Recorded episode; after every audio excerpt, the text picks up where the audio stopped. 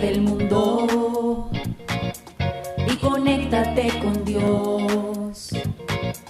Aquí estamos conectados en familias, amor.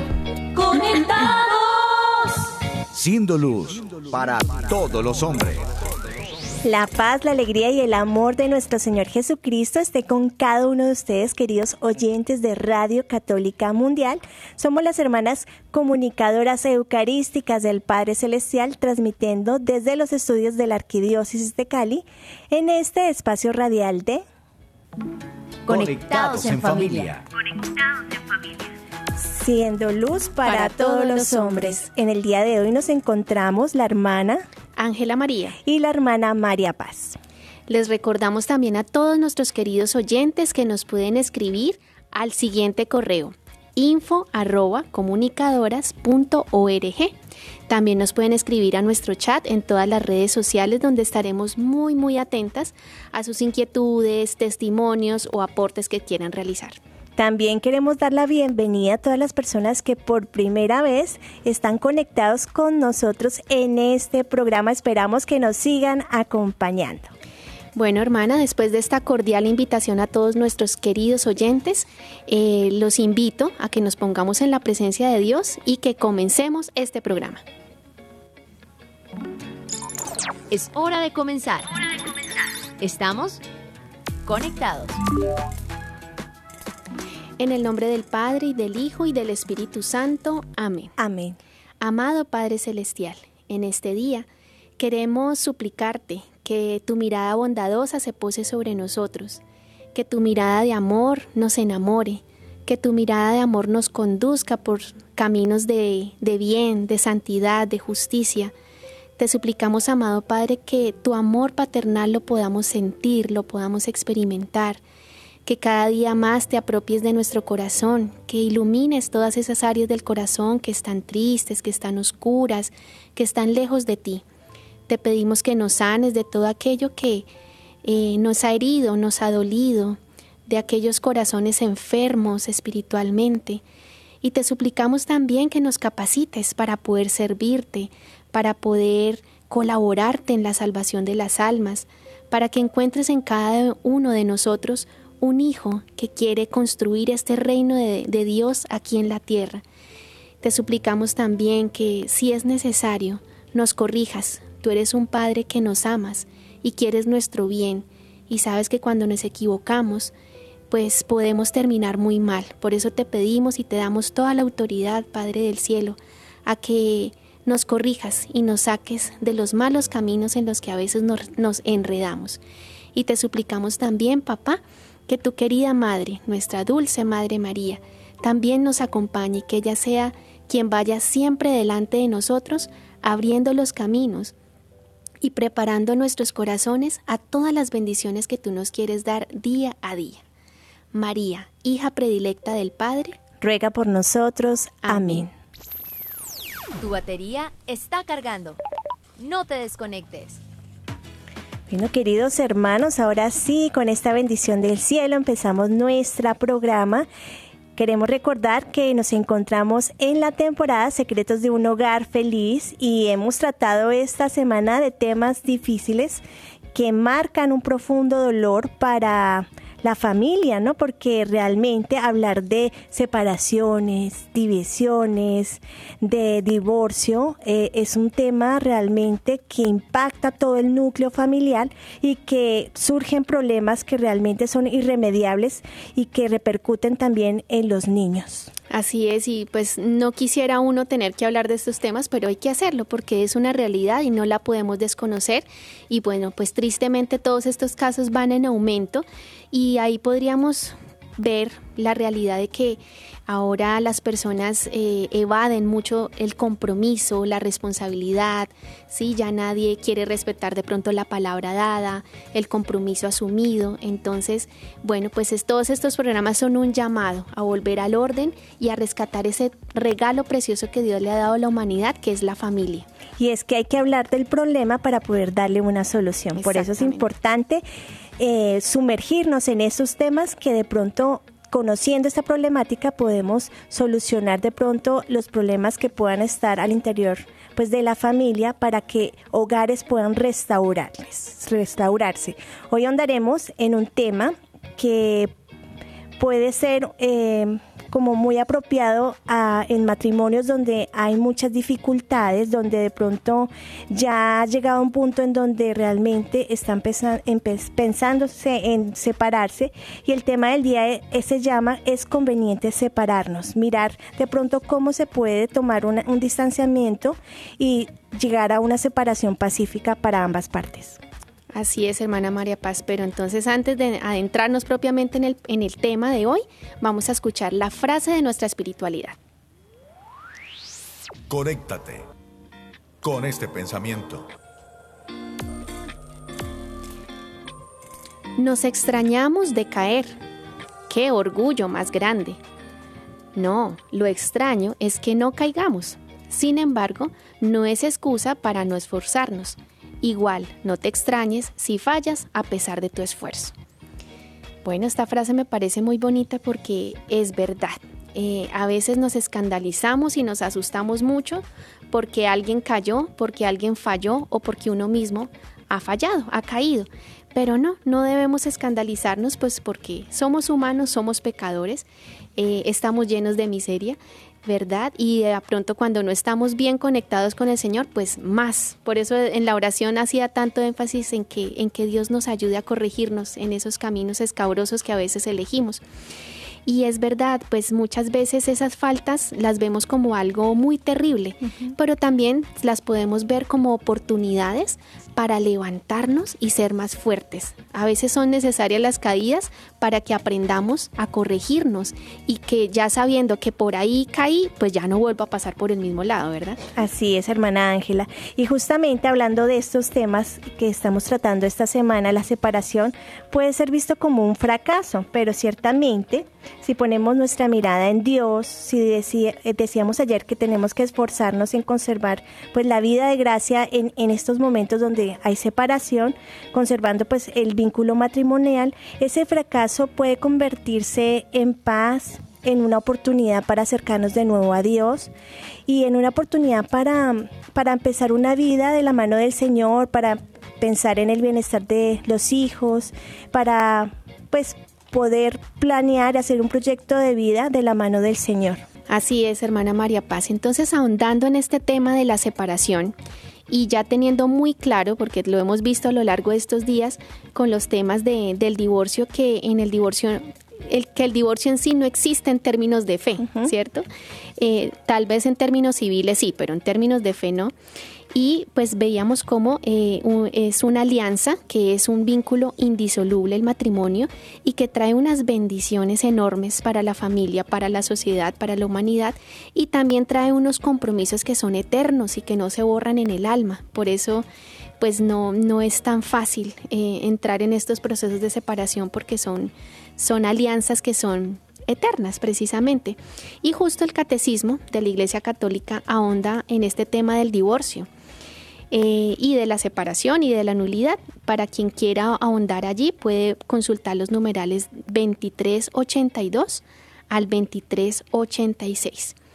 Así que tomémonos un tiempito, saquémosle un tiempito a este tema y investiguémoslo también desde el catecismo de la iglesia. Precisamente traigo un numeral que me impactó, hermana Ángela, por lo fuerte que puede ser, porque denuncia que la separación eh, impacta eh, el núcleo de la sociedad y cómo puede ser que las familias que están separadas poco a poco pueda eh, impactar pues eh, en la sociedad. Quiero leérselos textualmente porque realmente nos puede ayudar a meditar lo que es en sí la separación.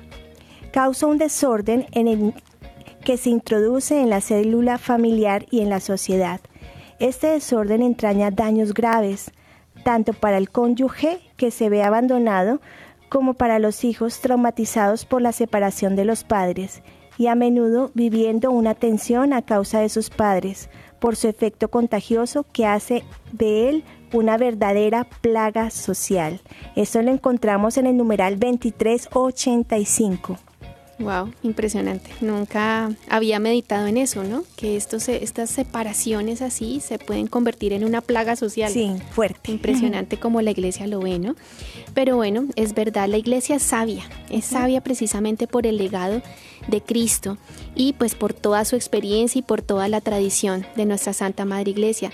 Y ella sabe que ante un vínculo matrimonial correctamente establecido, pues pueden surgir circunstancias que dividen a la pareja. Sí, es una realidad. Así que el primer esfuerzo que hacemos en nuestra fe es aconsejar, ¿sí? acompañar a la pareja para en lo posible, en lo posible, evitar la ruptura. ¿sí? Ahí entra la Madre Iglesia a tratar de acompañar a la pareja, a tratar de, de ayudarles a solucionar los conflictos, a mirar qué es lo que está originando ese, esa división y a tratar de salvar ese matrimonio. Incluso Aquí quiero hacer la acotación de que eh, en la iglesia, en las parroquias, en los grupos de oración eh, se ofrecen muchos retiros espirituales para parejas y hemos conocido nosotras como consagradas muchos testimonios de parejas que resolvieron sus, sus conflictos a través de un retiro de pareja, porque salen fortalecidos y recordando y renovando ese primer amor. Y son espacios para el perdón, para poder sanar esas heridas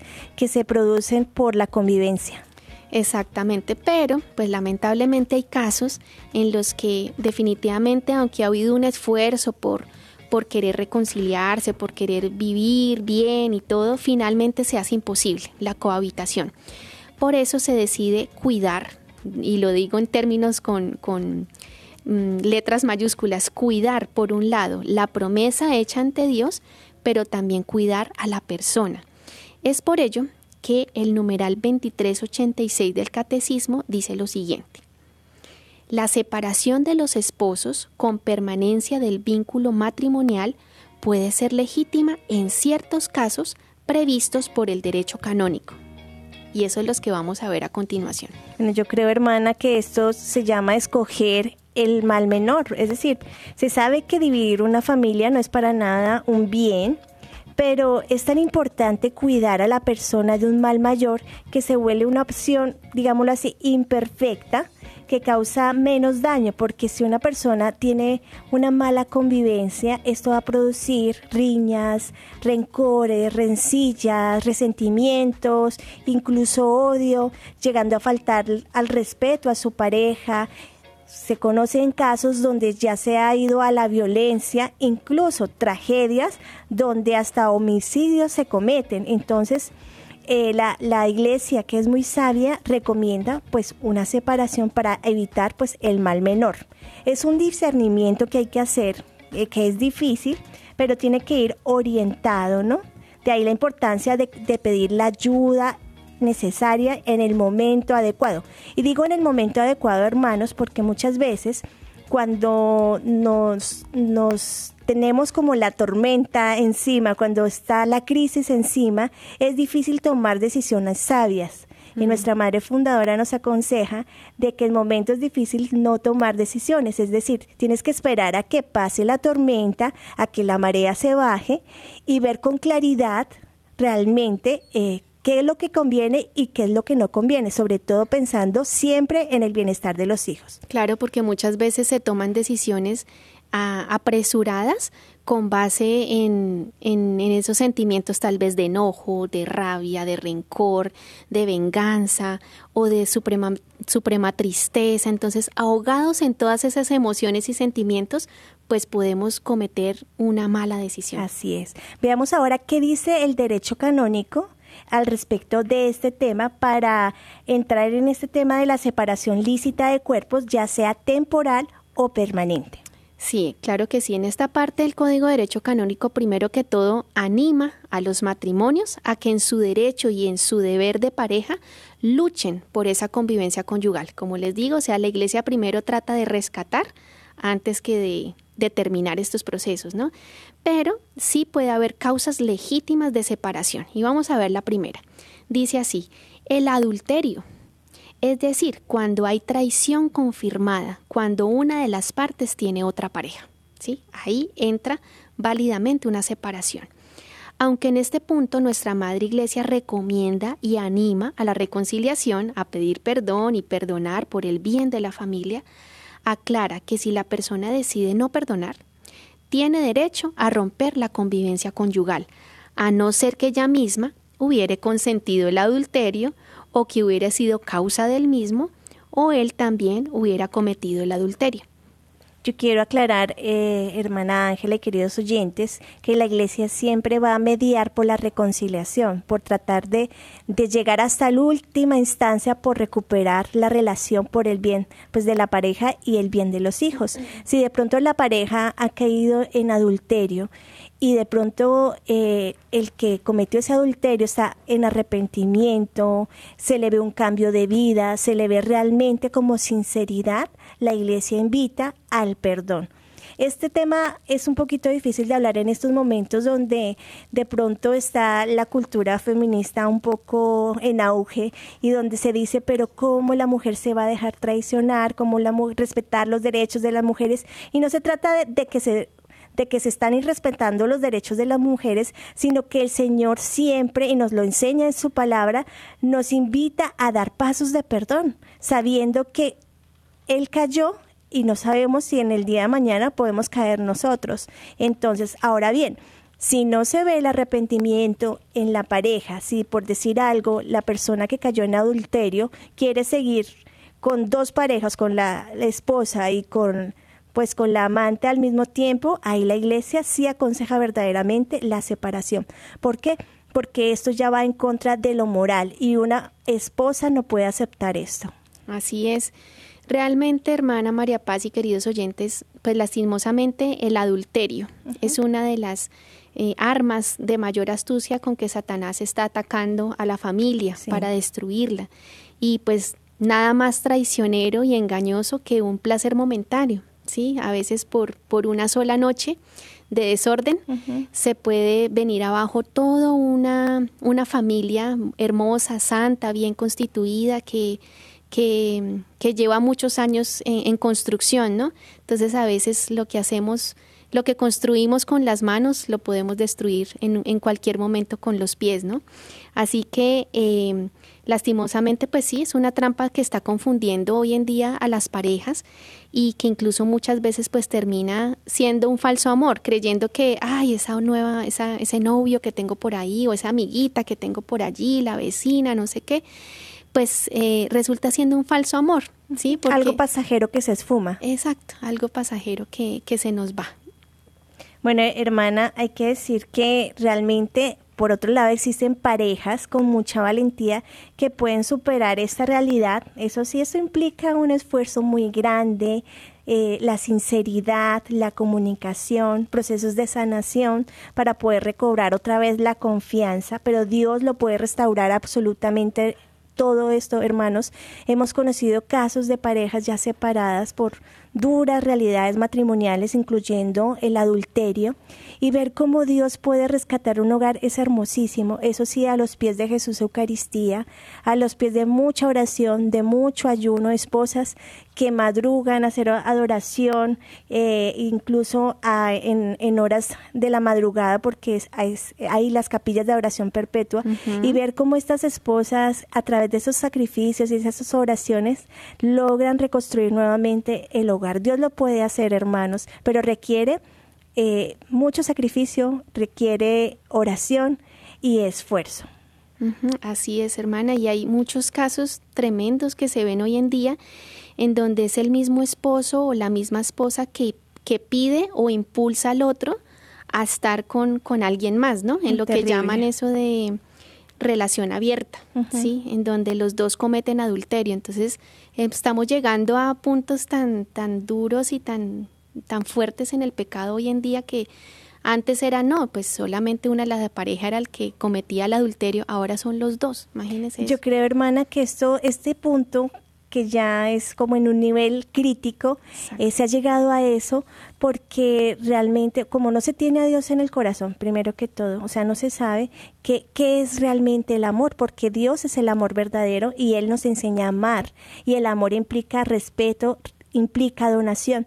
En cambio, se ha puesto, se ha cambiado la palabra amor por la palabra placer. Entonces, lo que más me da placer, eh, muchos eh, se refugian en la excusa de no, para no caer en la monotonía o en la rutina, entonces nos damos un aire y, y tristemente se ven esos casos de las relaciones abiertas, algo contra, o sea, totalmente satánico porque destruye eh, lo que es eh, el núcleo familiar. Así es, hermana.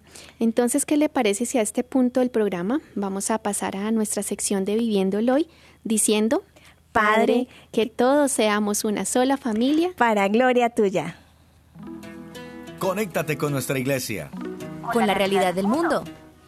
Con nuestros hermanos, necesitados. Conéctate con verdadera caridad fraterna. Caridad fraterna. Estamos en Viviendo el Hoy. Conectados. Bueno, antes de ir con nuestra historia, queremos invitar a que participen de este programa llamándonos a nuestras líneas telefónicas desde Estados Unidos al 866-398-6377 y fuera de Estados Unidos al 1-205-271-2976. Nuestras líneas están abiertas. Qué bonito escuchar testimonios, hermana Ángela, de matrimonios que de pronto han logrado superar esta dificultad o de pronto matrimonios que pacíficamente han logrado llevar una sana convivencia con el distanciamiento o también escuchar esas inquietudes, esas dudas que tienen al respecto del tema del día de hoy. Ahora sí, entonces hablemos de la historia que tenemos preparada para hoy. Hoy queremos hablarles de San Camilo Lelis, un sacerdote que se dedicó de lleno a los enfermos. Como dato curioso, quiero contarles que él fue ludópata, es decir, él era adicto a las apuestas, por lo que perdió absolutamente todo. Pero es ahí, en ese punto crítico de su vida, donde conoció a Dios y decidió dejarlo todo con tal de seguir a Cristo. Impresionante, ¿no? Ludópata. bueno, pues para todos hay, hay un futuro, ¿no?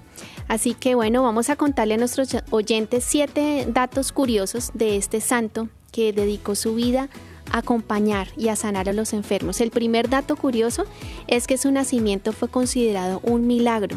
Adivinen qué, su mamá eh, lo tuvo a los 60 años. ¡Wow! Impresionante. Bueno, segundo dato curioso. Su padre fue mercenario. Su padre eh, estaba al servicio militar eh, de España y de Venecia y a sus 18 años Camilo fue con él a las batallas y allí se sintió atraído por las riquezas y los placeres, por eso es que cayó en el vicio de los juegos. Mm, claro. bueno, la otra eh, curiosidad de este santo es que luego de su conversión, él ya inició todos sus estudios para ingresar pues al Colegio Romano de los Jesuitas donde progresó rápidamente, avanzó rápidamente y finalmente pues fue ordenado sacerdote el 26 de mayo de 1584 en la Basílica de San Juan Letrán, una de las más importantes en Roma. Bueno, el cuarto dato, Camilo conoció a San Felipe Neri. La mm. historia cuenta que eh, el acompañamiento de San Felipe Neri, Camilo trató de suavizar su carácter porque imagínense que era como enojadizo. Entonces nos dice que con los franciscanos capuchinos aprendió la humildad y el amor al sacrificio y con los jesuitas comprendió la fuerte exigencia de la vida espiritual. Algo muy bonito también es que, como todo sacerdote, rezaba el rosario diariamente y celebraba también la misa diariamente, cosa que no era usual en ese tiempo. Bueno, también quiero contarles que imagínense que San Camilo fue precursor de la Cruz Roja. Mm, interesante. Camilo fundó la Congregación de los Hermanos Misioneros de los Enfermos y Mártires de la Caridad. Hoy los conocemos como los Hermanos Camilos, a quienes saludamos en este día de fiesta para ellos. Resulta que ellos eh, eh, fueron enviados a los campos de batalla y de esta manera 250 años antes del nacimiento de la Cruz Roja Internacional, la Cruz Roja de los hábitos de los hijos de San Camilo brilló en los campos de batalla como signo de fraternidad. Y finalmente, el propio Camilo profetizó su muerte. Resulta que él dijo que iba a morir en Roma en la fiesta de San Buenaventura. 14 de julio. Y así fue, un 14 de julio, un día como hoy, falleció en 1614. Su cuerpo fue embalsamado y su corazón fue colocado en un relicario. Pidámosle a San Camilo entonces que nos regale la gracia del servicio, de ver en el hermano también a Jesús, a ese Jesús sufriente, y aprovechar también para las personas que tienen familiares enfermos, tener la paciencia y pedir la intercesión de San Camilo para poderles servir de una manera adecuada. San Camilo, ruega por nosotros. Bueno, hermanas, saludemos a todas las personas que en este momento se conectan a través de nuestras redes sociales. Desde Facebook, ¿quién nos acompaña? Bueno, nos acompaña Lorena, nos acompaña Nidia, Carmita, Estela, Carla, Mayola, Katy y Etelvina. Un saludo muy especial a todas ustedes, queridas mujeres. Bueno, también queremos saludar a quienes se conectan a través de nuestro chat en, en YouTube.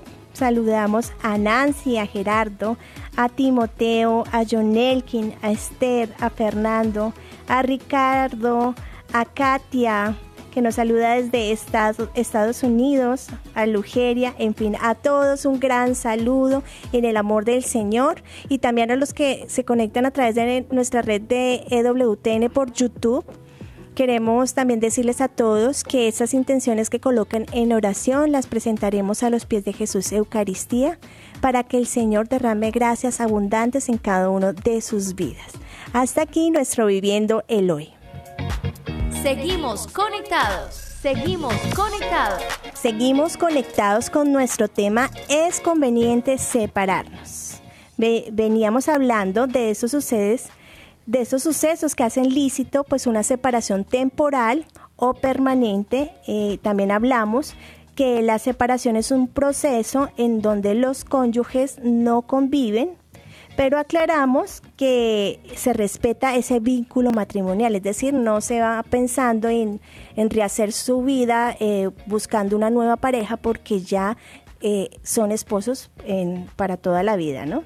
Claro, porque si ya buscan una nueva pareja, pues en ese caso ya no, ya no pues sería válido y no se tendría vida de gracia, no se podría comulgar, ¿no? En ese caso. Bueno, pero entonces hecha esta aclaración, continuemos con la segunda y gran causal de que la iglesia considere válida para hacer una separación. Ya vimos que la primera se trató del adulterio, ¿cierto? Ahora vamos con la segunda. Dice así el, el, el derecho canónico.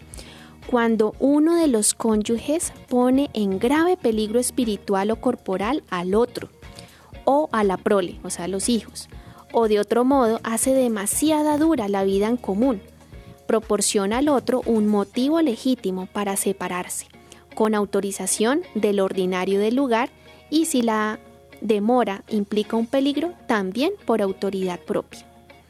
Wow, hermana, implica esta, esta, esta, si nos damos cuenta, esta causa es muy amplia, ¿no?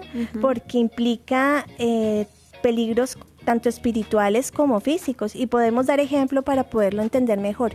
Digamos, un peligro espiritual en donde hay una pareja, un matrimonio y uno de los dos eh, se mete en prácticas ocultistas como la brujería, el reiki, eh, hechicería, espiritismo, mejor dicho, esto, o sea, también implica un riesgo espiritual porque estas, estos, estos tipos de prácticas eh, dan ataduras no solo a la persona que lo practica, sino también al interior de la familia. Entonces, esto, en estos casos tan delicados, es conveniente eh, primero salvar la vida de gracia, salvar, resguardar el alma y la iglesia recomienda pues una separación en este caso. También entonces vemos que no solo en lo espiritual sino en lo físico, donde de, pronto puede haber agresión, eh, maltrato eh, psicológico, maltrato verbal o físico.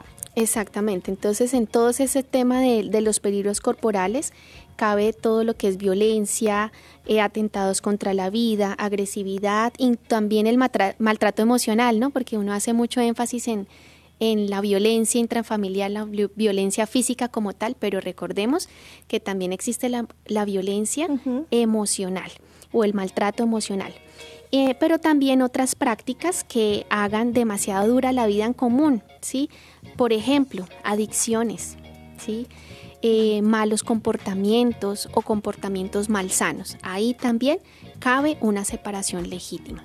Eh, este punto que nos leyó hermana, también el derecho canónico nos recomienda y nos dice que esta separación, bien sea temporal o permanente, debe hacerse con la autorización de la autoridad eclesial. En estos casos, la autoridad más cercana es el párroco. Pero eso sí, si hay un inminente riesgo que la persona está corriendo, eh, la la persona puede optar por tomar la decisión porque no sabemos si puede ser un riesgo de vida o de muerte. Claro.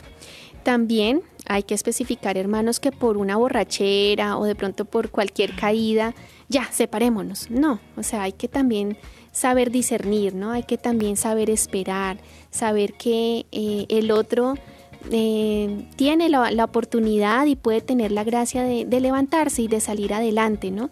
No, no tomemos decisiones apresuradas porque como les decía, toda una familia construida a lo largo de tantos años no se puede ir por una noche de tragos, por ejemplo, ¿sí? Pero bueno, todo eso entra en ese proceso de discernimiento y de oración. Recordemos que la familia es un vínculo tan fuerte que es el primer lugar de apoyo y ayuda para que la persona cuando cae pues se pueda levantar. O sea, qué lindo saber que, que cuento con una familia, ¿no? Y que claro, se, se puede fallar, se puede caer, la mujer puede caer en, en, lo que sea, lo mismo el hombre, pero saber que la primera persona a quien puedo recurrir para pedir ayuda sea mi propia esposa, sea mi propio esposo, sean mis hijos, o sea, el núcleo familiar debe ser el primer círculo de apoyo para que una persona pues salga de pronto de ese error, de ese pecado que, que ha cometido. Y yo creo que precisamente, hermana Ángela, esto es lo que ha causado en los últimos tiempos el aumento de las tasas del divorcio, porque al primer error ya la solución es separémonos. Realmente hay poca intolerancia, tolerancia, eh, eh, tolerancia perdón, poca tolerancia y, y realmente se, de pronto se casa con la mentalidad de que yo no me la voy a dejar. O sea, mm, si, si de pronto eh, veo el primer error y también como que exigimos que la persona sea perfecta. También yo creo que el, esta realidad impacta porque nos venden la idea de buscar esa media naranja o ese príncipe azul perfecto, pero cuando empezamos a ver que de príncipe perfecto no, no, no es tan perfecto, sino empezamos a ver los defectos que tiene la otra persona que los va a tener, porque nadie es perfecto, todos tienen sus errores, sus debilidades. Ahí es cuando empiezan como, como a, salir esa frase de cajón que dicen no es que se nos acabó el amor. No, realmente puede ser que tú no amaste verdaderamente a esa persona nunca, sino que estabas deslumbrada de pronto por una apariencia física o por su éxito profesional, pero no realmente veías que el amor el amor en la otra persona implicaba también pasos de, de, servicio, de donación, de pensar en el otro antes de pensar en ti mismo, ¿no? Entonces esa, esa es una, una recomendación y realmente en estos casos eh, donde hay dificultades es necesario pedir ayuda. A veces muchas personas no piden ayuda porque mm, pedir ayuda es un acto de humildad, de reconocer que algo no está bien y que de pronto pues está fracasando el matrimonio y muchos prefieren separarse antes de dar este paso de humildad, ¿no? es necesario recurrir a sacerdotes, a psicólogos, como lo mencionaba hermana, para poder eh, ir hasta la última instancia y de pronto ver si es posible salvar el matrimonio. Así es, hermana María Paz. Volviendo al tema propiamente del derecho canónico, hay una aclaración que dice lo siguiente. Al cesar la causa de la separación, se ha de restablecer siempre la convivencia conyugal a no ser que la autoridad eclesiástica determine otra cosa, ¿verdad? Es decir, si la persona dejó de adulterar o la persona dejó de maltratar, entonces cesó esa causa de separación y ellos pueden volver a esa convivencia. En medio de una dificultad, lo ideal es abrirse al perdón, ¿sí? Abrirse al diálogo, a que si lo que causó la ruptura se soluciona, pues vuelvan a estar unidos. O sea, vale la pena a veces eh, sí, agachar la cabeza, ceder un poco y, no eh, poner a la otra pareja en estándares de perfección y de, y de, de pronto de santidad que todavía no, no ha alcanzado, ¿sí? Mejor dicho, es una apertura a la conversión permanente porque tanto tu pareja como tú están en proceso de conversión. porque todos estamos llamados a cambiar lo malo que tenemos y a fortalecer lo bueno que tenemos. Y qué bonito poder entre la pareja crecer juntos en esas virtudes y en esos valores. Dice el catecismo en el numeral, el, el derecho canónico, en el numeral 1155, lo siguiente. El cónyuge inocente, ¿sí? el que no tuvo culpa, puede admitir de nuevo al otro a la vida conyugal y es de alabar que así lo haga y en ese caso renuncia al derecho de separarse. O sea que en nuestra sociedad muchas veces eh, vemos, por ejemplo, si en una pareja hubo una infidelidad, una, un adulterio, y de repente al mes vemos que volvieron, que la pareja volvió, la pareja inicial del matrimonio volvió, entonces todos los amigos, la familia, Ay, usted cómo es de bobo, usted cómo, cómo, por qué se dejó, mire cómo lo han traicionado. No nos metamos, porque mire, mire cómo Qué lindo el derecho canónico, como dice, qué, qué bello cuando el otro es capaz de perdonar, de volver a rehacer esa vida conyugal y que es de alabar a quien así sea capaz de hacerlo. Entonces, pues también sepamos respetar esas decisiones de quienes quieren volver a estar juntos. Más bien hay que orar por ellos para que el Señor pueda restaurar y sanar esas heridas eh, que se causan a través de, de todas estas problemáticas. Bueno, yo creo que también con este tema surge una pregunta muy importante. ¿Puede un divorciado separado recibir la Eucaristía? Bueno, les cuento, les comento que los separados y divorciados que practican su fe, que no se hayan vuelto a casar y que lleven una vida de gracia, pueden comulgar, claro que sí, pueden acercarse a la Eucaristía a recibir nuestro Señor. También pues las personas que hayan hecho un proceso de nulidad matrimonial. ¿Qué implica esto, hermanos? O sea, que lo que Dios quiere y la iglesia brinda siempre va a ser como esos auxilios espirituales para que la persona pueda restablecer la vida de gracia. Eso sí, hay que aclarar que una persona que se ha separado y busca una nueva pareja y convive con esa pareja, pues no puede comulgar. Así es, y es importante aclarar también lo, siguiente, hermanos, para aquellas personas que viven en unión irregular o llamada unión libre, es decir, aquellas personas separadas o divorciadas, pero que vuelven a contraer un matrimonio civil por otros credos o deciden simplemente vivir en adulterio, la iglesia siempre, siempre, siempre les va a acoger maternalmente. O sea, la iglesia no rechaza a nadie los va a acoger en sus celebraciones, los motiva a que alimenten su relación con el Señor mediante la oración, mediante la meditación de la palabra, mediante el servicio también de, de caridad hacia el prójimo, pero solo podrían recibir la Santa Eucaristía si se comprometen, obviamente, a vivir en abstinencia sexual con el propósito de, de solucionar su situación. Esto significa que hay que poner de por medio un discernimiento y un permiso especial para comulgar. Qué bueno tener en claro esto y también saber que de pronto si una persona se ha separado y desea comulgar, debe llevar una exigencia de vida, así como la llevan los solteros, eh, así como la llevan los casados, y esa exigencia de vida es saber que eh, tienes que ya dedicar el resto de tu vida a estar con Jesús porque no puedes estar con otra pareja porque ya tienes un vínculo con la anterior persona. Bueno, pasemos en este momento a una pausa musical para ir meditando y masticando todo lo que hemos hablado en este momento y digamos todos, Padre, que, todos, te conozcan y te amen.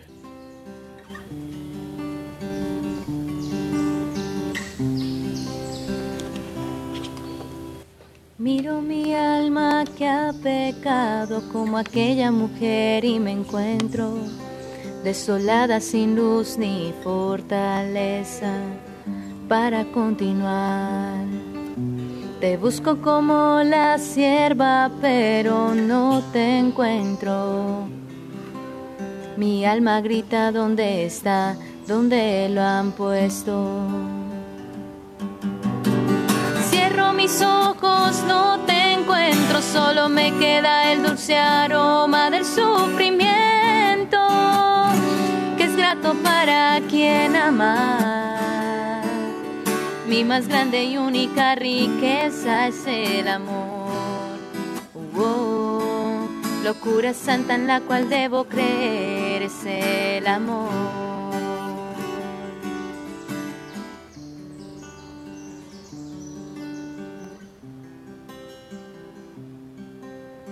Quiero encontrarte en lo más sencillo porque todo me habla de ti.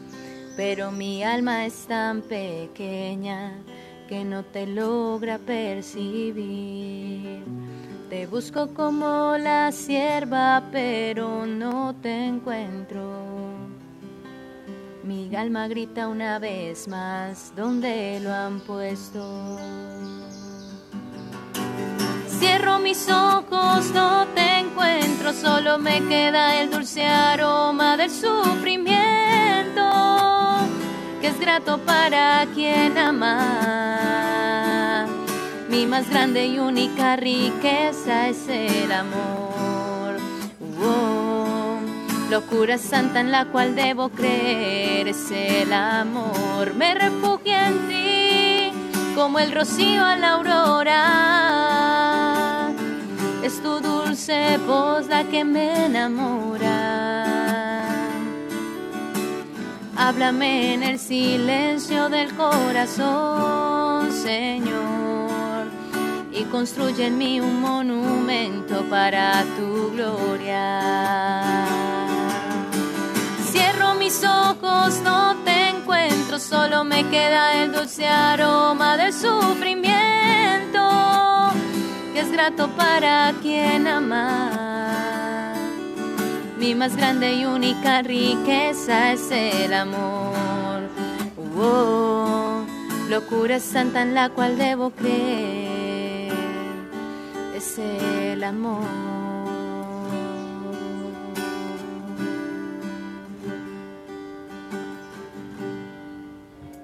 Seguimos conectados. Seguimos conectados, acabamos de escuchar la canción Locura Santa y estamos en el día de hoy hablando del tema ¿Es conveniente separarnos? Así es. Hermanos, la vida de gracia pues es de valientes. Ahorita hace un momento antes de la canción hablábamos de que eh, las parejas que viven en unión libre pues no pueden comulgar, pero eh, están llamadas a comulgar espiritualmente mientras también resuelven su situación. Así que este tema de la vida de la gracia es un tema que implica esfuerzo. Por eso digo que es de valientes, porque seguir a Cristo implica hacer renuncias, hacer sacrificios, pero es porque vale la pena y no solo por eso, porque Dios quiere para nosotros un mayor bien. Entonces, en esta sociedad muchos quieren restarle valor a eso, quieren decir, no, es que la eternidad, eso no, eso no hablemos de eso, eso, eso de Dios no hablemos, eso del alma humana, eso no, eso solamente hablemos de carne y, y de placer y ya. Y es que es comprensible también, hermana, que hay hogares en donde necesitan tomar un distanciamiento, incluso hogares que empezaron con un amor muy noble, un amor eh, mutuo, un amor muy grande y en donde de pronto se abrió la puerta en, algún momento al pecado y empezó ahí eh, a, ahondar y a acrecentar eh, la división entre los esposos y es comprensible que realmente puede llegar un punto en donde se hace invivible tener una relación ahí, ¿no? Eso pasa mucho hoy en día porque también lo que empieza con una herida pequeña puede ir creciendo y creciendo y llegar a un punto es que si yo no me separo, o sea, voy a terminar odiando a esta persona, ¿no? Es, es comprensible, pero es necesario también hacer como una revisión de vida y decir, bueno, ¿en qué puedo estar fallando yo? Porque a veces tendemos a echarle la culpa al otro, no es que el otro me hace esto, me maltrata, me dice, pero son una pareja, o sea, una relación de pareja es de dos. Y si hay una problemática, de pronto también puede haber algún error que yo puedo estar cometiendo. Claro. También sabemos que Dios da la fuerza para cada lucha. No estamos solos y por lo tanto qué bueno que nos cuestionemos primero si hemos hecho bien nuestro trabajo de conversión o si estamos relajados en eso. Eh, a veces, como tú decías, le echamos la culpa al otro, pero a veces eso, esas cosas que no nos gustan del otro es porque nosotros mismos lo hemos llevado a hacer. Entonces, muchas, muchos psicólogos que, que, conocemos nos dicen, sí, es que en las terapias psicológicas llega la señora a, a dar una retaíla de quejas de lo que hace su esposo y, y el psicólogo la para en freno y dice, bueno, pero ¿y tú qué has hecho? Cuéntame, cuéntame de ti.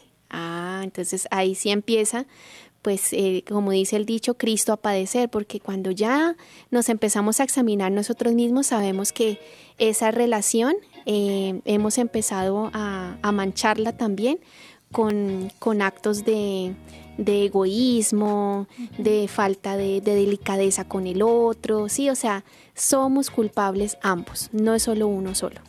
Y no solo es lo que se hace, sino también lo que se deja de hacer al interior del hogar. Entonces, es saber que de pronto no he, no he sabido ser esposo o no, no he sabido ser esposa y he descuidado los detalles para cultivar una relación, porque una, una relación tiene que alimentarse de los detalles, porque sí se puede caer en la rutina y en la monotonía, no, la esposa es la que sirve la comida, la que arregla la casa y con eso cumple, y el esposo el que lleva eh, pues el sustento para, eh, para que el hogar se pueda mantener y con eso cumple y ya pero entonces se acaban los espacios para el diálogo, se acaban los espacios para, para poder alimentar ese amor, ¿no? O sea, cómo poder eh, cultivar de pronto esa relación de pareja, una cita, una salida, eh, el decirle algo bonito a tu esposa, la esposa de pronto, el, el mantenerle impecable el, la ropa al esposo, el arreglarle la corbata, en fin, son pequeños detalles que alimentan el amor. Y realmente si se llega al, punto en donde dice no, hay que separarse, es, hay que tener en claro porque muchas personas dicen, bueno, ¿y ahora qué? Se me acabó la vida, no puedo rezar mi vida, no puedo estar con otra persona, porque la iglesia es así, porque no mira mi necesidad. Hermanos, yo quiero decirte a ti en este momento de pronto que puedas estar viviendo una situación que no hay que tenerle miedo a la soledad. A veces le tememos a la soledad porque en la soledad nos encontramos con nosotros mismos. A veces lo exterior, el ruido, el estar viviendo hacia afuera hace que nos entretengamos y no veamos nuestra propia realidad. Es necesario aprender a vivir en soledad, pero una soledad acompañada de Dios, el poder sentir, hermanos, nosotros que vivimos pues en, en nuestra vida consagrada, que nos hemos dedicado a Cristo, sabemos que Jesús es un, es un Dios que, cumple toda expectativa, nos llena, nos sana y que realmente no lo sentimos por allá lejos, sino nos sentimos acompañadas por Él. De pronto darte la oportunidad de sentirte acompañada por Cristo y redescubrir en la soledad una oportunidad para revisar tu vida, para revisar aquello que tú no conoces y que de pronto puede andar mal. Exacto, no tener miedo, no tener miedo a la soledad, sino eh, tratar de en esos, en esos espacios de soledad volvernos más orantes. A veces cuando estamos en el hogar, con atareados con el esposo, los hijos, a veces no hay tiempo para orar y en la soledad es un, un espacio propicio para, para volver a orar, para podernos volver a encontrar con el Señor y también con nosotros mismos. Y qué bueno animar también a quienes aún están en ese proceso de noviazgo, ¿no? Aquellos que todavía están eh, siendo novios o se están conociendo para entablar una relación, hacer un verdadero conocimiento de la persona con la que quieres estar, con la que te quieres casar. Eh, realmente si, si no te tomas el tiempo de conocer a esta persona, más adelante lo vas a, lamentar vean realmente si ellos desean tener una vida espiritual, si comparten los mismos eh, gustos espirituales, si ambos tienen sueños eh, en el espíritu y no solamente en, tener plata, en tener títulos, sino también eh, en, esos, en esos sueños del espíritu que son los sueños de Papá Dios para cada uno de nosotros y para cada una de nuestras familias. Qué bueno es y qué importante. Así que la invitación es para todos, ¿no? Para los casados, para los solteros, para los que de pronto ya pasaron por este proceso de, de la separación, a que en donde el Señor nos ha colocado podamos vivir en estado de gracia y buscar siempre esa amistad con el Señor. Qué bueno, hermanos, eh, pedirle al Señor en este momento que nos ayude a sanar el corazón porque realmente esta realidad de la separación, del divorcio, eh, es muy común. Y, si, y hoy en día o somos hijos de pronto de hogares separados o conocemos personas que se han separado porque esta, esta realidad ha impactado totalmente a la sociedad y es más, muchas personas no superan los 10 años de convivencia matrimonial. Antiguamente uno veía hermanos que los abuelitos se cansaban y realmente era para toda la vida, o sea, hasta que se morían. Eh, esos, esos matrimonios perduraban porque también en medio de ellos estaba pues la fe, estaba la fe en nuestro Señor, estaba esa creencia católica. Ahora si nos ponemos a analizar, la fe se ha ido perdiendo, hemos dejado de lado a Dios, hemos colocado en lugar de Dios lo que yo quiero, lo que a mí me gusta y lo que a mí me parece. Y realmente es ahí donde empieza a tambalear pues también esta problemática familiar porque ya no se piensa en torno a lo que el otro necesita o lo que Dios quiere, sino a lo que a mí me parece. Entonces, los invito ahorita a hacer una pequeña oración, hermana Ángela y queridos amigos, para colocarle en manos de nuestro Señor todas estas realidades y para que el Señor también nos ayude a sanar nuestro corazón por estas realidades que nos impactan. Te invito a que en este momento, si es posible, cierres tus ojos, nos coloquemos en presencia de nuestro Señor, coloquemos nuestro corazón, coloquemos de pronto esas heridas que tenemos en Él, aquellas heridas que de pronto no nos han dejado avanzar en nuestra vida espiritual, en nuestra vida, en nuestro entorno eh, familiar, en nuestro entorno en la sociedad, porque estas heridas han impactado tanto que de pronto me ha impedido eh, darme a los demás, me ha impedido, me, me han hecho desconfiar de la gente. Amado Jesús, yo te pido que una gota de tu sangre preciosa se derrame sobre las personas que nos están escuchando en este momento. Solo tú conoces sus corazones. Solo tú conoces sus realidades, solo tú conoces los problemas en, en, el hogar, los problemas tanto con los padres como los hijos.